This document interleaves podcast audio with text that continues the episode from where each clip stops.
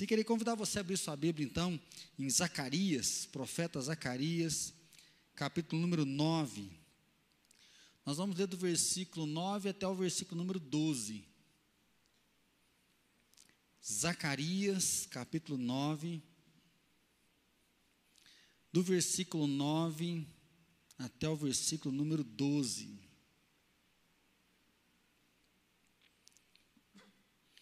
Zacarias 9, do 9 ao 12, diz assim: Alegra-te muito, a filha de Sião, exulta, ó filha de Jerusalém, eis aí vem o teu rei, justo e salvador, humilde, montado em jumento, num jumentinho, cria de jumento.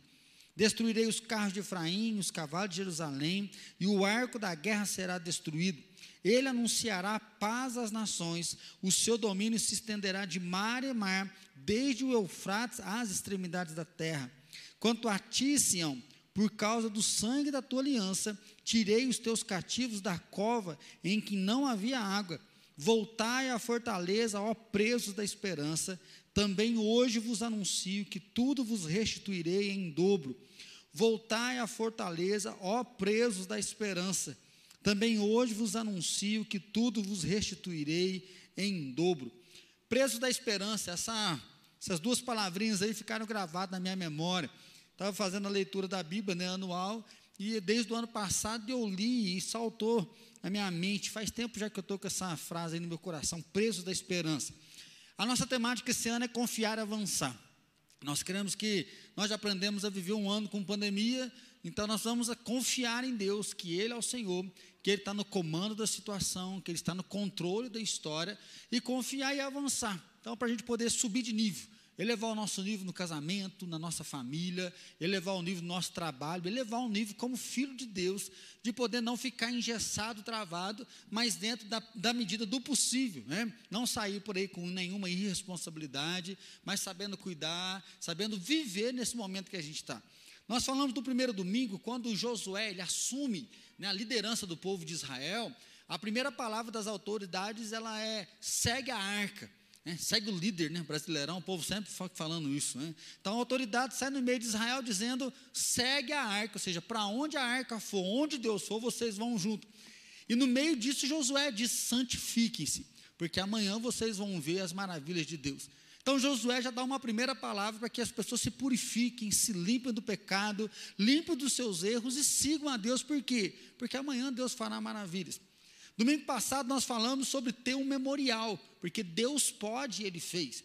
Eles atravessam o Rio Jordão a seco, pegam 12 pedras, colocam do outro lado, e foi Deus que mandou isso. Eles iam montar um altar do outro lado, que era um memorial. Quando os filhos passassem, olhassem para aquele altar, falaram, pai, para que, que aquele altar? É para lembrar você que Deus segurou a água do rio e nós atravessamos a seco.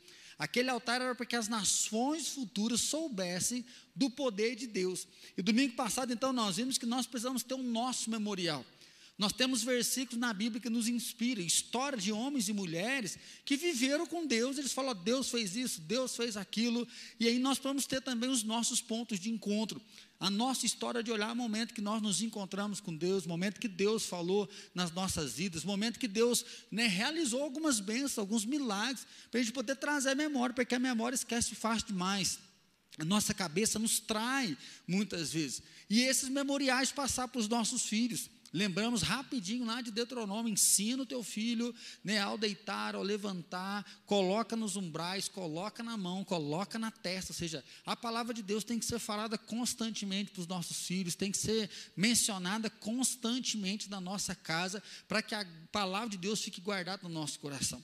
E hoje nós vamos ver sobre os prisioneiros da esperança. Volte à fortaleza. A palavra do versículo 12, nós lemos só até aí, depois você pode continuar, é voltar à fortaleza. Por fortaleza está falando de Jerusalém. Falando para quem? Para aqueles que moram lá na Babilônia. Para você lembrar, o povo de Judá, o povo de Israel, reino do sul, eles viram as costas para Deus e Deus envia a Babilônia. Babilônia destrói Jerusalém. O tempo é de caos. O profeta Jeremias ele vai escrever lamentações Ele fala Jerusalém, Jerusalém, terra de alegria, já não tem mais criança, não há mais canto, não há mais festa. A cidade se tornou em cinza, a cidade está totalmente destruída. Ele vai escrever o livro, deu nome, chama Lamentações. Ele fala: Quero trazer memória que me dá esperança. Por quê? Porque o estado de Jerusalém é caótico. O templo foi saqueado, o templo foi queimado, os muros estão com várias brechas, ou seja, com vários buracos. O inimigo entra e sai a hora que quer. A cidade foi, definhou a cidade. Jeremias então está nesse clamor pela cidade, e a maioria do povo foi levado para a Babilônia. Lá na Babilônia eles têm que viver 70 anos do cativeiro. Deus vai mandar tanto o profeta Jeremias, o profeta Isaías escreve algumas palavras para lá, dizendo: olha, vocês pecaram contra Deus e Deus vai deixar vocês aí 70 anos. Um outro versículo que eu gosto de mencionar, quando eles estão na Babilônia, é que Deus pega o profeta e fala: olha, vocês precisam plantar, vocês precisam cultivar para que vocês possam colher, vocês devem casar e dar os seus filhos em casamento.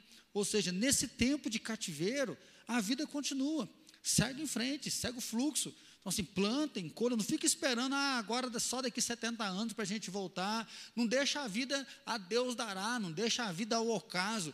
Ele fala, mesmo aí na Babilônia, vivam, produzam, se casem, planejem o casamento dos filhos de vocês, porque eu vou visitar essa terra e vou trazer vocês de volta. E isso acontece. Passados 70 anos, um rei pagão vai dizer: O Deus do céu me incumbiu de construir a casa dele lá em Jerusalém. Quem é de todo o povo pode voltar para Jerusalém. E aí você vai lembrar de Esdras, de Neemias. Eles vão retomar para Jerusalém, reconstruir o templo, reconstruir o muro. A vida em Jerusalém ela é restaurada. Só que o que acontece? Alguns judeus permanecem na Babilônia. Alguns não voltam. Eles ainda estão nessa expectativa voltar para Jerusalém mas Jerusalém foi destruída, Deus não foi com a gente, Deus não agiu. Aqui na Babilônia está tão bem, aqui na Babilônia nós estamos seguros, aqui na Babilônia nós já costumamos viver aqui. Então, assim, é um povo que esperava o Messias, esperava o libertador, mas eles não queriam voltar para Jerusalém. A terra onde várias promessas existiam sobre ela, eles estão vivendo né, na Babilônia nesse contexto. Se você ler o versículo 1, você que gosta de história, é um bom texto para você aproveitar em casa. Porque você vai ver aí no, do versículo 1 ao outro, 8 falando da Grécia. Alexandre o Grande, ele está conquistando tudo. A Grécia vem, conquista os medos persas, a Grécia vem, ela começa a invadir tudo. E em 12 anos, Alexandre vai ter grandes conquistas. E uma delas é que ele vem sobre Jerusalém. E o texto vai dizer que Jerusalém não seria destruída. Alexandre, ele chega a morrer, seu reinado vão dividir em quatro comandantes. Antíoco Epifânio, ele até vai entrar em Jerusalém, querer sacrificar um porco lá no templo, mas se levanta os macabeus no período interbíblico, ou seja, Antigo e Novo Testamento, está acontecendo toda essa guerra lá, e os macabeus vão trazer uma certa libertação para o judeu, e Jerusalém chega no Novo Testamento, onde Jesus se apresenta, então, como o novo rei dos judeus, onde nasce o novo rei dos judeus. Então, do versículo 1 ao versículo 8, eles estão falando de Alexandre o Grande, um rei pomposo, com um grande exército, com grandes conquistas, conquista a mão armada, ele vem, onde ele vem, ele derrota, onde ele vem, ele destrói, onde ele vem, ele coloca o nome, ele coloca a cultura, ele coloca a língua dele sobre esse povo, né, nesse tempo de conquista. Mas, ao mesmo tempo, a palavra é: eu vou defender Jerusalém. Eu vou segurar Jerusalém. Isso não vai acontecer com ela. Mas aí diz o versículo 9: Alegra-te muito, ó filha de Sião. Exulta, ó filha de Jerusalém. Eis aí te vem o teu rei, justo e salvador, humilde, montando em jumento, num jumentinho de cria de jumenta. Vem uma profecia falando de Jesus. Ainda faltava anos ainda para Jesus nascer, mas ele fala: se alegre, Sião, celebre, ó filho de Jerusalém, porque aí vem o teu rei. E há aqui um contraste. De um lado, o rei da Grécia, no seu cavalo fogoso, os historiadores vão dizer que conquista, que derruba, que destrói, que põe uma nova cultura, assim, o grego, o helenismo vem passando por cima de tudo. E do outro lado, um rei que ao invés de cavalo vem em jumento. Um rei que não traz um grande exército, mas diz que ele traz a sua paz, a sua graça sobre todas as nações. Um rei que é identificado como justo, como Salvador e um rei que é identificado como humilde e que vem num jumentinho. Aí você deve lembrar Jesus, quando ele está voltando para Jerusalém, ele fala aos seus discípulos: vão lá, vai ter um jumentinho amarrado, você pega esse jumentinho e traz para mim. Se alguém aparecer e falar, ô, oh, o que vocês estão fazendo com esse jumento aí? Fala, não, o mestre pediu. Então, esse jumento é meu. O cara vai te deixar, você traz. Jesus vai montar no jumentinho. E quando Jesus está entrando em Jerusalém, o que, que o povo vai dizer? Osana a Deus nas alturas. Osana ao rei dos judeus. Osana aquele que vem realmente em nome do Senhor. Então Deus ele traz essa revelação para trazer à memória do povo quem ele é. Que existe um poder terreno, e aí pensando em Alexandre, existe um poder visível que traz medo, que traz tormento, que traz desesperança, mas ao mesmo momento vem um governo que se instaura com paz. Porque eles trazem a cultura deles, a Septuaginta depois foi produzida no grego, eles estão estabelecendo um novo poder que de certa forma tranquiliza. Do outro lado, nós temos um rei humilde, que não tem guerra, que não tem arma, mas que traz a paz e que essa paz vai ser duradoura por todas as nações. Ele fala: Eu tirei vocês de um poço sem água, pela aliança de sangue. E aí sim ele vai dizer, então, né, voltem, voltai à fortaleza, ó presos da esperança, porque hoje vos anuncio que tudo vos restituirei em dobro. Voltar aos presos da esperança são aqueles que não quiserem então voltar para Jerusalém. Depois de tudo que aconteceu lá, eles preferem permanecer naquela cidade. Voltar os presos da esperança é pensar naquele que está desanimado, decepcionado, aquele que enfraqueceu na fé, aquele que está querendo buscar um descanso, buscar um alívio para a alma, mas ao invés de ir para Jerusalém, que simboliza a cidade de Deus, o lugar de Deus, o lugar do povo de Deus, ele prefere ficar na Babilônia. Babilônia vem como símbolo de prostituição, como símbolo de pecado, né? Apocalipse vai falar isso. Caiu a grande Babilônia, caiu a grande meretriz, caiu a prostituta que prostituiu-se com os homens. Então, olhar para o pioneiro da esperança é aquele que espera espera o Messias, espera o Salvador, ele crê em Deus, ele sabe que Deus é o Senhor, mas ele não consegue mais andar com Deus, ele está aprisionado. Ele está fechado naquilo que ele já acostumou, no comodismo, é viver dessa forma e não voltar, mas Deus está dando uma ordem: voltem para Jerusalém. É muito forte olhar o tempo que nós estamos vivendo, principalmente se nós lembrarmos de Eclesiastes 3,11, que diz assim: Tudo fez Deus formoso no seu devido tempo também pôs a eternidade no coração do homem, sem que este possa descobrir as obras que Deus fez desde o princípio do fim. Há um desejo em nós de satisfação, há um desejo em nós de poder viver e viver de uma forma abundante.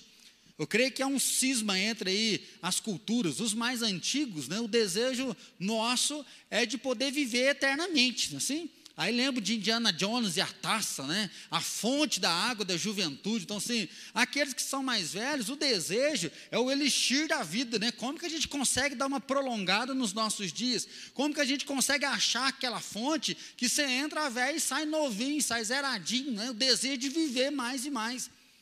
Por outro lado, a geração de hoje, eles estão pouco se lixando com amanhã. Eles querem viver muito hoje, né? É uma geração da intensidade. Se é para chorar, chora até morrer. Se é para sorrir, vamos sorrir. Se é para beber, vão beber. Se é para ficar, vão ficar. Eles não planejam muito amanhã, porque o importa, importante é o prazer.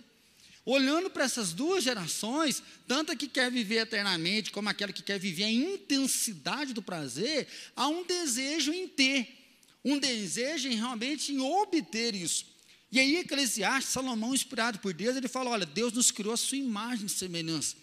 Ou seja, Deus depositou em nós né, o caráter dele, Deus depositou em nós a moral dele, Deus depositou em nós a capacidade de criar, de recriar, de viver, de fazer, e Deus depositou em nós a eternidade. Eclesiastes diz fortemente isso: que Deus compartilhou conosco a eternidade sem que nós a saibamos e não revelou para nós a totalidade. Então há uma falta. Né? Freud vai dizer que há um furo, né? há uma falta que o homem está sempre em busca. Os profetas vão dizer que a sanguessuga tem duas filhas, dá e dá. Ou seja, nós queremos, nós queremos, nós queremos e queremos mais e queremos mais. Só que o pecado trouxe o cisma. Por que, que o pecado trouxe o cisma? Porque Deus criou a árvore da vida e disse que da árvore da vida nós poderíamos comer. Então Deus não nos criou para morrer, Deus nos criou para relacionar com Ele eternamente. Deus nos criou para ter uma boa vida no jardim, para trabalhar, para ter esse tempo de comunhão e celebrar a amizade com Deus, celebrar o contato com Deus, celebrar o reinado de Deus no meio dos homens, que era isso que Deus fazia com Adão. Né? Deus conversava, Deus estava junto com ele. Só que veio a incidência do pecado, o salário do pecado é a morte. A morte rompeu essa questão de vida. A morte rompeu essa perspectiva nossa de, do ilimitado e trouxe uma limitação. E aí há uma crise em nós porque nós não entendemos. Nós estamos sempre qual que é a vontade de Deus. Eu preciso saber o que, que é melhor para mim, o que, que eu faço, né, assim, que curso de faculdade, namoro esse, eu não namoro, espero mais um pouco, eu não espero, compro alguma coisa, eu não compro, vacina ou não vacino. Né? Tem gente hoje que está aplaudindo de pé, glória a Deus, aleluia, mãe, já vou lá no postinho. Né? Tem gente que já está tá amarrado no nome de Jesus, né? é a marca da besta. Esse povo quer matar os velhinhos tudo, deixar só os mais novos, quer dizimar. Então, assim, o negócio está bombando. Há um trem dentro de nós, né? literalmente, né? há um trem dentro de nós que a gente fica nessa, avança ou não, confiar e avançar, mas vai dar certo. Ah, não, 50% tá bom, mas peraí, mas vai dar certo, né? Então, assim, o nosso coração está angustiado. Para onde nós vamos? O que é que nós vamos fazer? Como caminhar e onde centrar a nossa vida? Então Deus está escrevendo para aqueles que viveram lá 70 anos na Babilônia. Deus está escrevendo para aqueles que não tiveram um ano para voltar. Alguns, às vezes, já estavam com a vida solidificada, tudo organizado, serviço, trabalho. Para que voltar para lá, Jerusalém? Aqui está dando tudo certo outros escravizados, outros vivendo lá, e ele vai dizer: olha, vocês são prisioneiros da esperança. Tem um texto de Jeremias que tem me intrigado muito quando fala dessa ideia de prisioneiro da esperança. Que no capítulo 20, Jeremias ele começa a falar que ele está enganado, ele está entristecido, ele está desanimado de ser profeta. Ele fala: Deus, onde eu vou as pessoas me envergonham, onde eu vou eu prego, eu estou apanhando nos lugares. Ninguém quer ouvir a tua voz, o Senhor me manda falar, e eu só apanho, só estou levando pancada. Ele fala, está muito pesado ser profeta. Ele fala, eu quero deixar de ser profeta, eu quero parar com isso, mas parece que quanto mais eu tento parar, mais um fogo queima dentro de mim e isso me deixa cansado. Ou seja, é alguém que quer servir a Deus, mas está cansado. Eu quero deixar de ser profeta, mas quanto mais eu deixo, parece que mais amarrado eu fico, e isso está sendo pesado para mim. Assim, alguém que quer anunciar o evangelho, que quer servir a Deus, mas diante da tribulação, diante da dificuldade, ele fala: Eu não aguento mais. Ao ponto dele falar: Maldito o dia que eu nasci. Ele fala: Deus, eu não queria ter nascido. Ou seja, há uma crise ali de identidade, há uma dor em servir a Deus, ao ponto dele pedir a morte para si mesmo. E aí é nesse contexto, então, que Deus usa o profeta para dizer àqueles prisioneiros da esperança que estão em Babilônia: é hora de voltar. E aí é bonito que ele diz a fortaleza de Jerusalém. Então, se, se vocês estão com medo de voltar a Jerusalém e não serem bem cuidados, né, se aprisionar de novo, se vocês acham que a vida não vai acontecer, eu estou protegendo Jerusalém. Eu sou o Deus da promessa lá atrás e eu vou cuidar daquela cidade. Então está na hora de vocês libertar essa esperança. Está na hora de vocês viver essa esperança, mas não na Babilônia, mas vivia lá em Jerusalém. Então, para a gente pensar algumas coisas, primeiro, eis o teu Deus num jumentinho. De um lado, nós temos Alexandre o Grande conquistando, derrubando, matando, vencendo, impondo seu governo sobre as pessoas. E do outro lado, nós temos um rei que vem em um jumento, que nasce em uma manjedoura. E a gente já pode falar isso, porque a gente já sabe o que aconteceu depois. E eu creio que isso é muitas vezes um impasse que nós vivemos hoje. Mas você ainda está nesse negócio de Jesus ainda, olha a ciência que avançou, olha a vida como que está, isso aí, você é muito moralista, né? Você é, é capacho de religião, fizeram lavagem cerebral na tua cabeça. Ou seja, comparando um reino terreno, um reino espiritual, eles vão colocar Jesus sempre lá embaixo. Ele fala: olha, eis aí o teu rei, e ele vem né, de forma humilde, ele vem montado no jumentinho. Algumas pessoas vão dizer que montado no jumentinho é que isso é visível por fora, é uma humildade visível por fora. Não é um cavalo pomposo, não é um corcel negro, né? Para quem gostava daquele filme novinho, né? Não é isso que vem, mas ele vem em um jumento, ele vem na humildade, o que revela que por dentro dele é a disposição realmente de servir. Jesus ele vem como Deus justo, justiça de que forma? Ele se faz justiça por nós. Se o salário do pecado é a morte, se o pecado coloca uma separação entre nós e Deus, se o pecado nos impede de viver em comunhão para com Deus, e nós vamos ser condenados, ele vem não ao ponto de fazer justiça, mas ele faz justiça em cima dele mesmo. Ele se faz justiça por nós. Porque ele se entrega em nosso lugar como oferta pela culpa, ele é sacrificado por nós e ele vive por nós. Falar que ele é um Deus justo é entender que ele não tem pecado, que ele não tem erro, que ele é perfeito na sua condição, não precisava morrer, mas a justiça de Deus, ele vem cumprir a justiça. De que forma? Assumindo a nossa culpa, assumindo o peso por nós, ele se entrega. Ele vem humilde, e nós vamos ver sempre né, nos evangelhos Jesus se revelando às pessoas. Jesus tocando pessoas, Jesus curando pessoas, Jesus restaurando pessoas, Ele salvando mesmo a humanidade, é isso que Ele diz, eu vim para salvar, e nessa humildade. Pastor JB Carvalho, até passei em alguns grupos aí, se você quiser ouvir, tem um podcast que chama Audaciosa Esperança. Faz um investimento aí, ouça esse podcast. Audaciosa Esperança é o bispo JB Carvalho.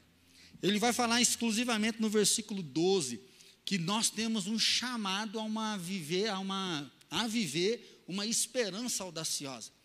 Uma esperança que não se intimida, uma esperança que não perde para o medo. E fala que nós estamos vivendo um tempo de medo. Nós estamos vivendo um tempo onde as pessoas estão escondendo, onde a aflição vem e o medo faz as pessoas terem uma fé tímida. Podemos lembrar lá de Timóteo, quando Paulo fala Timóteo, não se envergonhe do evangelho não, cara. O evangelho é o poder de Deus na salvação de todo aquele que crê. Deus não nos deu o espírito de covardia, mas de poder, de amor e de moderação. Ou seja, é, Paulo ele tem que dar um chacoalhão em Timóteo, que era um jovem pastor naquela época, de falar: olha, não apaga a sua fé, não aprisiona a sua fé, muito pelo contrário, se levante com uma fé ousada, se levante com uma fé poderosa, se levante com uma fé amorosa, se levante com uma fé moderada, porque essa fé foi que Deus confiou a nós. Eu sou apaixonado quando Pedro diz assim, que nós temos que estar preparados para responder à razão da esperança que é em nós. Ou seja, existe uma esperança. A nossa esperança hoje é da volta gloriosa de Jesus. Nós ressuscitaremos no último dia, novo corpo, nova vida, novo nome. Nós vamos celebrar a Deus eternamente. É por isso que aqui nós estamos no trilho. É por isso que aqui nós estamos sob o fundamento que é Jesus Cristo. A nossa vida está afirmada nele. E então é um convite a não viver uma esperança presa uma esperança aprisionada que perde esse impacto da fé, que ela é capaz de remover montanhas de uma fé que crê no sobrenatural, de uma fé que invade o natural e nos possibilita caminhar. Então, se durante o período da história da igreja, nós vamos sempre ver isso. São pestes, são perseguições, são tribulações, e a igreja caminha, a igreja persevera. Homens e mulheres se levantando, né, saindo dessa prisão da esperança e vivendo uma esperança audaciosa. O pastor JB vai afirmar, ou seja, o evangelho, ele é o poder que transforma o mundo. O evangelho, ele vai contrário ao status quo. O evangelho, ele vem em direção às trevas, ele clareia as trevas a qual ele aparece. O evangelho é o poder de Deus que traz uma nova dimensão de vida. E assim, se alguém está em Cristo, é nova criatura, as coisas antigas já passaram, eis que tudo se fez novo. Ou seja, eu me converti, eu entreguei minha vida para Jesus, agora eu sou filho de Deus. João 1,12 vai dizer: Mas todos quantos o receberam, deu-lhes o poder de serem feitos filhos de Deus, a saber os que creem no seu nome. É por isso que ele diz então que o nosso rei veio, que Jesus veio. Ele nasce numa estrebaria, mas os anjos cantam. Então Jesus ele é o poder de Deus que transforma o mundo. Ter uma esperança libertadora, ter uma esperança que não está aprisionada, é olhar para esse rei e saber que ele veio estabelecer a paz. É isso que ele fala. É chegado entre vós o reino de Deus. Jesus ele inaugura né, o seu reinado aqui na terra. Ele fala: o meu domínio, o meu poder não é desse mundo. Ele vem do Pai. E ele fala: eu sou esse rei, o reino de Deus veio. Ele fala: anuncie o evangelho agora, porque eu vou voltar e eu vou tomar vocês para mim. E aí sim, ele vai voltar montado no seu cavalo, coroado, reinando, glorificado, onde ele vai reinar por toda a eternidade. Então Jesus veio para nos dar essa esperança. Se o Filho vos libertar, verdadeiramente sereis livres. O diabo veio para matar, para roubar e destruir, mas Jesus veio para que você tenha a vida e tenha a vida em abundância. É um convite, né? é um despertar para poder viver essa esperança, de colocar essa esperança para fora. A vacina chegou, glória a Deus. Que tomara e que dê certo, glória a Deus. Se acontecer coisas ruins, glória a Deus, nós vamos continuar com Deus. Nós queremos muito uma vacina, nós queremos muito tirar a máscara. Se bem que eu não sei se compensa, que ano passado eu não tive nenhuma crise de sinusite, não tomei antibiótico nenhuma vez. Né? A gente vê tanto que a gente fica doente também nos contatos que a gente está tendo um com o outro, não é assim? Então, às vezes, também a gente quer se libertar de algumas coisas que às vezes até protege e previne. Mas o que eu quero dizer é que, independente da situação, Jesus veio e colocou uma esperança em nós. E esse é o convite. Por isso o profeta está falando lá atrás né, de Alexandre, está falando da Grécia, ou seja, tem poder, eles vêm com armas, eles vêm com soldados, onde eles passam conquista, mas Jerusalém vai parar. Parar por quê? Porque Deus está lá. E se esse reino mundano, ele vem e vocês estão vendo, o rei de vocês, ele vem num jumentinho. Ele é humilde, ele é o Salvador e ele é justo. É nele que está o nosso coração. Segundo lugar, ele diz que o sangue da aliança nos libertou. E aí, se você vê aí no versículo 11, ele diz: Quanto a ti, Sião, por causa do sangue da tua aliança, tirei os teus cativos da cova em que não havia água.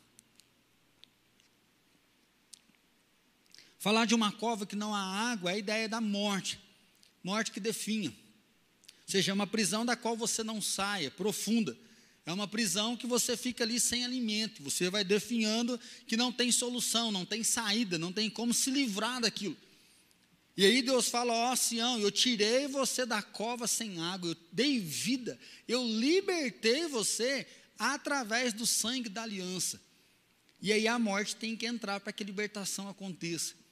Para Adão e Eva ter sua primeira roupa decente de pele de animais, Deus vai sacrificar um animal e vai tecer roupa para ele.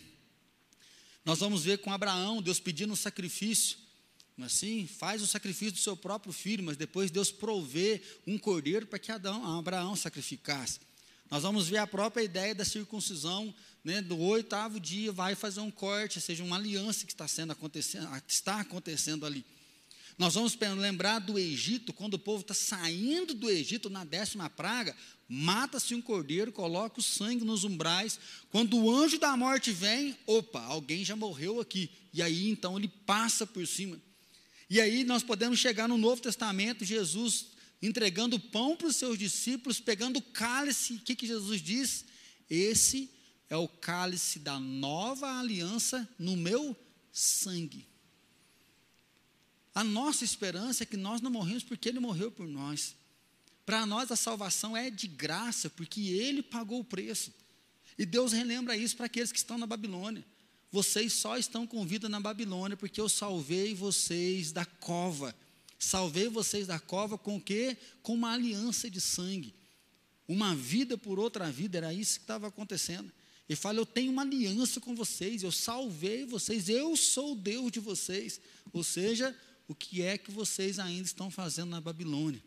Por que, que vocês não voltaram? Por que, que vocês não se ajuntaram ao meu povo? Por que, que vocês não se ajuntaram aos meus filhos? Então a aliança vem com sangue, é o sangue de Jesus. É por isso que nós cremos que através do sangue de Jesus a nossa vida é marcada. Ou seja, nós somos selados com o Espírito Santo da promessa. O nosso pecado foi pago definitivamente. Ele morreu, ele perdoou, ele lançou no fundo do abismo o nosso pecado, para que nós pudéssemos apropriar dessa nova vida. É isso que Paulo diz: agora já não sou eu quem vivo, mas é Cristo que vive em mim. Agora quem vive aqui é Cristo através dos pensamentos dele, através da vontade dele, através do Espírito Santo dele, e é isso que nós levamos. Então, você, diante de toda essa vivência com Deus, que há uma esperança agora, que não é terrena, é uma esperança da eternidade. A nossa esperança não é o beleza, vai vacinar e vai dar tudo certo. Não, a nossa esperança sim, a vacina vai vir, mas isso vai permitir a gente estar junto com os irmãos, falando mais do Evangelho, falando mais de Jesus, tocando mais pessoas, anunciando mais pessoas. Por quê? Porque o reino das trevas está aí. Porque nós sabemos que Jesus vai voltar e o que nós queremos fazer é fazer a nossa parte, é levar aquele que está desanimado à paz, é levar aquele que está cansado, que Jesus alivia, é levar aquele que está desesperado, desanimado, ele relembrar que, que até os jovens se cansam, mas quem espera no Senhor renova suas forças, vai voar e vai caminhar, porque Deus é conosco. É poder viver essa vida de esperança, por quê? Porque Ele nos libertou. Então tem uma aliança com o seu povo, novo céu, nova terra, e é isso que nós aguardamos. Nessa aliança de sangue, hoje nós aguardamos um novo céu, uma nova terra. Na aliança de sangue, enquanto aqui na terra, sim, nós queremos que a pandemia passe, que a vida volte no antigo normal nosso, para a gente poder caminhar. Mas há uma esperança muito maior que aguarda a eternidade. Lá nós vamos viver eternamente com Jesus. Eu mencionei aqui, eu li um artigo de Agostinho, que mudou muito a minha forma de pensar. Porque a gente brinca com solteiro, né? Acho que todo solteiro, quando fala Jesus está voltando, ele fala glória a Deus, mas só espere eu casar, Deus, né? Porque como é que eu vou para o céu sem casar, né? Sempre rola que a pergunta, anjo tem sexo? Não, mas não tem sexo, mas como é que é esse negócio? Né? Será que vai ter nenhuma anja sobrando lá, né? Não um anjo lá, me esperando assim, mas como é que vai ser esse negócio? Aqueles que são mais gulosos, mas o que não vai fazer no céu? Picanha, Coca-Cola, né? Mas, mas, vai comer, como é que não come lá no céu? Como é que não é? Então assim, Percebe como é que a eternidade rola um vazio dentro da gente? Rola um furo, ou seja, um buraco que não é preenchido. Da mesma forma, eu já falei várias vezes: quando eu chegar no céu, eu vou falar com Paulo. Quando eu chegar no céu, eu vou falar com Tiago. Quando eu chegar no céu, eu vou perguntar para Jesus o que, que aconteceu, por que isso, por que aquilo. E Santo Agostinho diz o seguinte: que quando nós chegarmos no céu, não vai haver vontade, nem vai haver pergunta, porque no céu nós seremos plenos. E alguém pleno, ele está cheio, e se ele está cheio, ele não precisa de mais nada. Santo Agostinho diz que quando nós formos ressuscitados, se Jesus voltar agora arrebatado, nós vamos ter um corpo glorificado, e com um corpo glorificado, as primeiras coisas já passaram. Para nós não vai ser questão de ser homem, ser mulher, para nós a questão é que nós estaremos diante daquele que completa a nossa vida. E se está completo, tá bom, acabou. Só que eu acho que para a nossa cultura isso é muito difícil, né? Porque é uma cultura consumista, nós sempre queremos mais. Se você vai lá naqueles lanches que tem Coca-Cola à vontade, você pode voltar dez vezes, mas você enche até molhar a tua mão e melar a tua mão, né? assim, que tem que, é, de grana, de grana, já paguei, né? Você quer torar um negócio, né? vai tomar um caldinho de cana, mas e a sobrinha, né? Não adianta o copo tá cheio, né? A gente quer só, então, assim, nós sempre queremos mais. Assim, não compreender a eternidade na nossa pequenez, na nossa limitação, coloca um questionamento na gente que a gente quer. Nós queremos para ser feliz, nós queremos para viver, nós temos que obter, nós temos que ter. Só que como encontrar prazer em uma sociedade líquida? Platini gostava de mencionar muito Balma aqui, assim. Ou seja, é uma sociedade onde o negócio está vazando pelas mãos. É uma sociedade onde já não existe mais o concreto, estabelecido, permanente, porque está em constante mudança. O bispo JB ele vai mencionar muito forte, ele é muito bom nessa área. Ele fala: olha, nós queremos viver aqui, e sem perceber, nós nos tornamos escravos.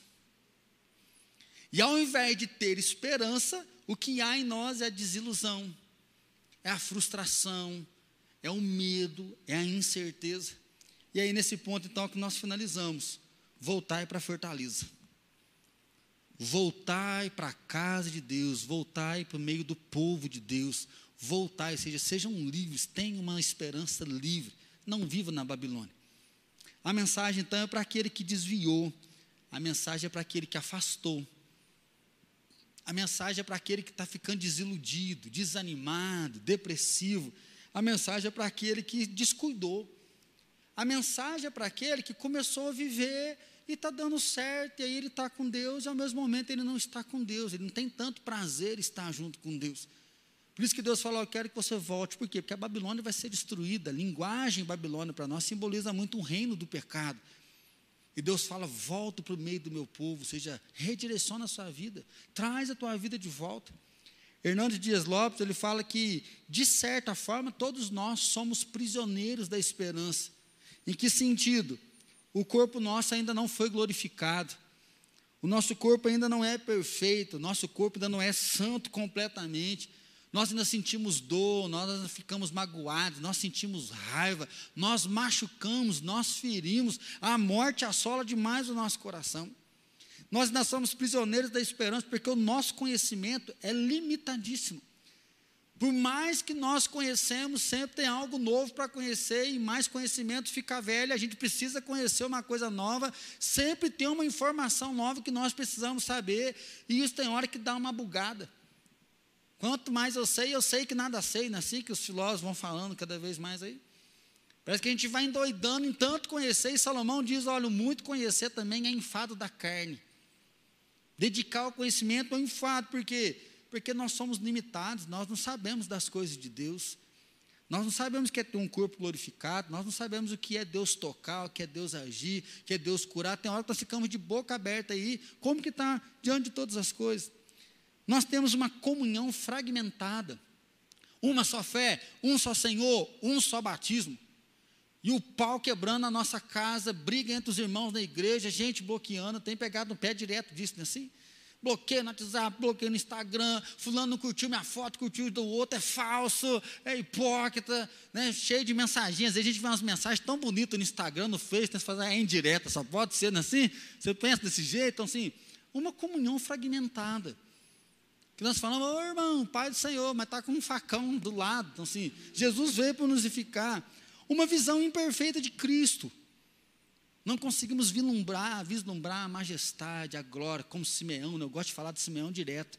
Pegar aquele bebezinho no colo e falar assim: Senhor, pode despedir o teu servo em paz, porque os meus olhos viram a salvação de Israel.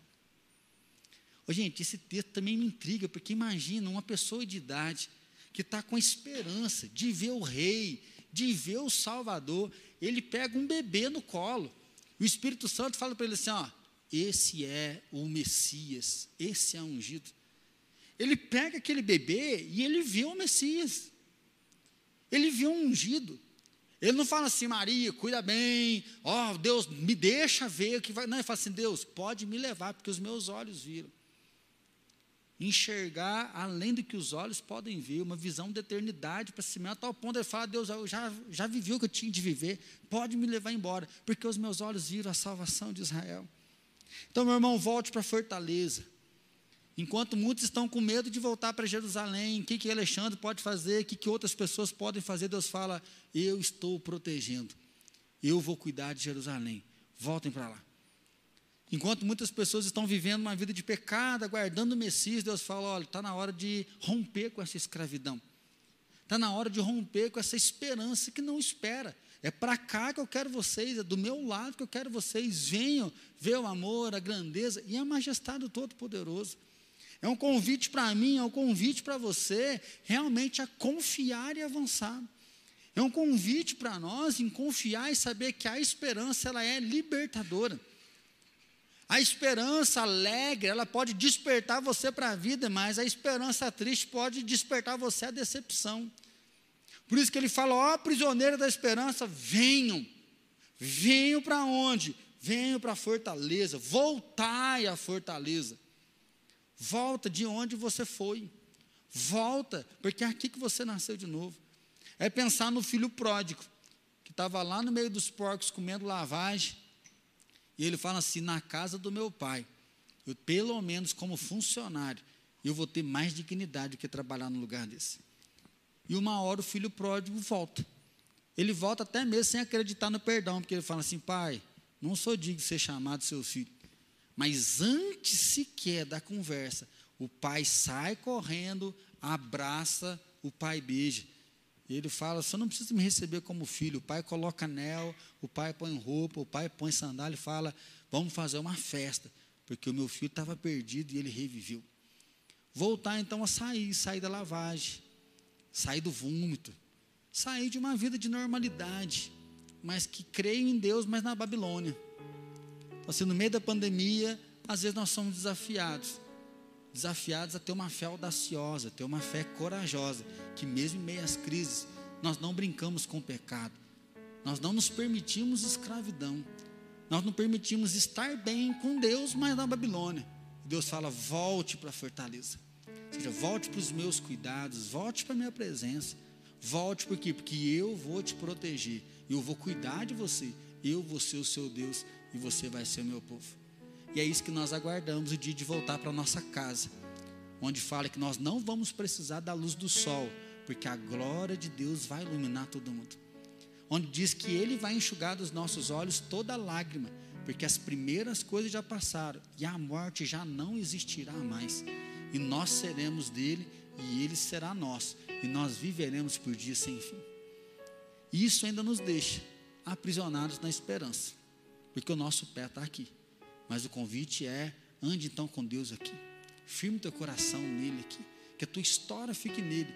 E que a tua esperança não fique aprisionada. Mas que você viva uma viva esperança que celebra e exalta o nome do nosso Deus. Senhor, eu quero agradecer, agradecer porque o Senhor confirma a tua presença nas nossas vidas. Agradecer porque o Senhor confirma o teu cuidado, porque tua mão não se aparta de nós, porque o Senhor nos fortalece. Agradecer porque o Senhor nos chama de volta à fortaleza. Nós não precisamos viver presos à esperança. O Senhor não quer que nós vivamos na Babilônia, mas nós podemos voltar para o teu altar, voltar para a tua casa, voltar para a tua presença. Senhor, muito obrigado, porque em Ti a esperança não é aprisionada, a esperança é livre, Pai, livre para voar. A Tua palavra diz: até os jovens se, se cansam, de exausto caem, mas os que esperam no Senhor renovam as suas forças, caminham não se cansam, voam e não se fadigam. Senhor, nós confiamos em Ti. Pai, nós confiamos que o Senhor enviou o Teu Filho justo, humilde, para trazer salvação, para trazer a Tua justiça. Ó Deus, nós bendizemos o Teu nome, porque o Senhor nos resgatou de um poço sem água, na aliança de sangue, em Jesus nós somos filhos, nós somos nova criatura. Ó Deus, muito obrigado, porque o Senhor não nos criou para viver no deserto, o Senhor não nos criou para viver na Babilônia, mas o Senhor nos criou para viver junto a Ti, para viver junto com o Teu povo e assim, para levar a Tua salvação, levar o Teu amor, levar o Teu renovo. Pai, a nossa oração hoje é traz aquele que está cansado, traz aquele que está desanimado, traz aquele que está acomodado, traz aquele, ó Pai, que está gostando da Babilônia, tem esperança em Ti, mas vive num conformismo, ó Pai, que hoje o Senhor renova a nossa mente, renova o nosso coração, que o Senhor traga aquele que está afastado, aquele que está desviado, aquele que está batido no espírito, ó Pai, que o renovo venha, aquele que vive no pranto, no choro, e que a alegria do Senhor venha, e que todos juntos possamos voltar à fortaleza voltar sombra do Altíssimo, voltar à tua presença, sabendo que o Senhor nos acolhe, que o Senhor nos abraça. Ó Deus, nos envia viver uma viva esperança, nos envia viver uma esperança audaciosa, nos envia, ó Pai, viver na alegria do Senhor. E assim guarda a nossa noite, ó Pai. Que a paz do Senhor toma o nosso coração e que a graça maravilhosa de Jesus Cristo, Senhor e Salvador nosso, que o amor do Pai Todo-Poderoso e que a paz do Espírito Santo seja derramado sobre cada um de nós e sobre todo o teu povo espalhado na face da terra, hoje e para todos sempre. Amém, Senhor. Amém.